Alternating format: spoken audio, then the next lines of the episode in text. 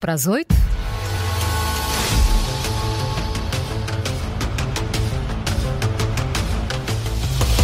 A jornalista Teresa Borges já aqui está connosco. Começa agora novo Fact Check. Teresa, bom, Olá, dia. bom dia.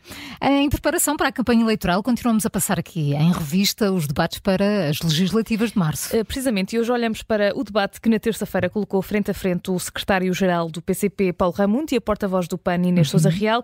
Marcou também a estreia de Paulo Raimundo na cadeira dos debates para as legislativas e nesse debate o líder do PCP garantiu que metade do orçamento do Estado uh, do SNS está a ser transferido para o setor privado.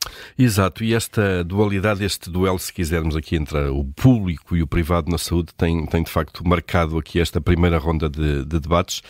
Também foi tema no frente a frente entre o Bloco de Esquerda e o PSD, eh, mas neste debate, de facto, Paulo Raimundo avançou mesmo com, com esses números. Avançou, não é? avançou com um número, 8 mil, 8 mil milhões de euros, eh, que, de acordo com o líder do PCP, estão a ser transferidos eh, dos bolsos dos portugueses diretamente para o setor privado da doença. E o que é que dizem os números oficiais, Teresa? Paulo Raimundo fez bem essas Eh, contas? Para isso, vamos ter que, que olhar para o Orçamento de Estado para 2024, aprovado no final de novembro, já depois de serem anunciadas as eleições antecipadas.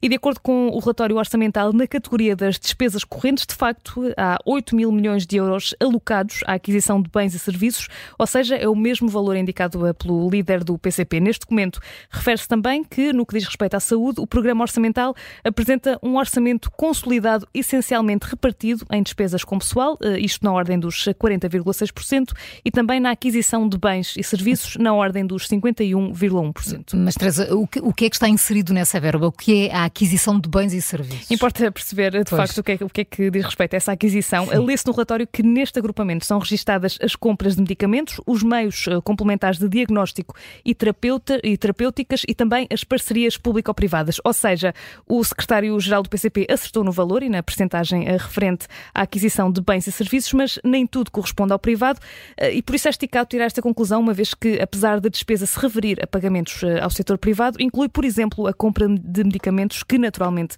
têm de ser adquiridos maioritariamente fora do Serviço Nacional de Saúde. Então, mas qual é que é a despesa do Estado com os medicamentos? Teresa, conseguimos ter uma noção? Uh, conseguimos entre janeiro e novembro de 2023, uh, de acordo com o relatório do Infarmed, a despesa com medicamentos nos hospitais do SNS atingiu cerca de mil uh, milhões, 1.800, uh, aliás, mil, uh, e 1.800. milhões, 1.800 milhões de euros, assim que é. Uh, quase um quarto do total da despesa indicada para uh, 2023 em aquisição de bens e serviços uh, de quase 8 mil milhões de euros, à semelhança da despesa, da despesa orçamentada para 2024. São, são muitos números. São aqui. muitos números mesmo, Teresa. Vamos ao carimbo. Há pouco falaste em esticado. Esticado, sim. É Portanto, um é um- verde amarelado.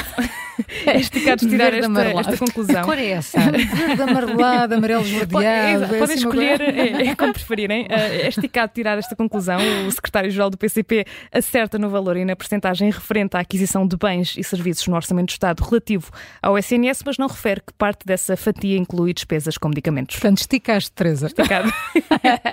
Verde amarelado no Fact Check das Manhãs 360.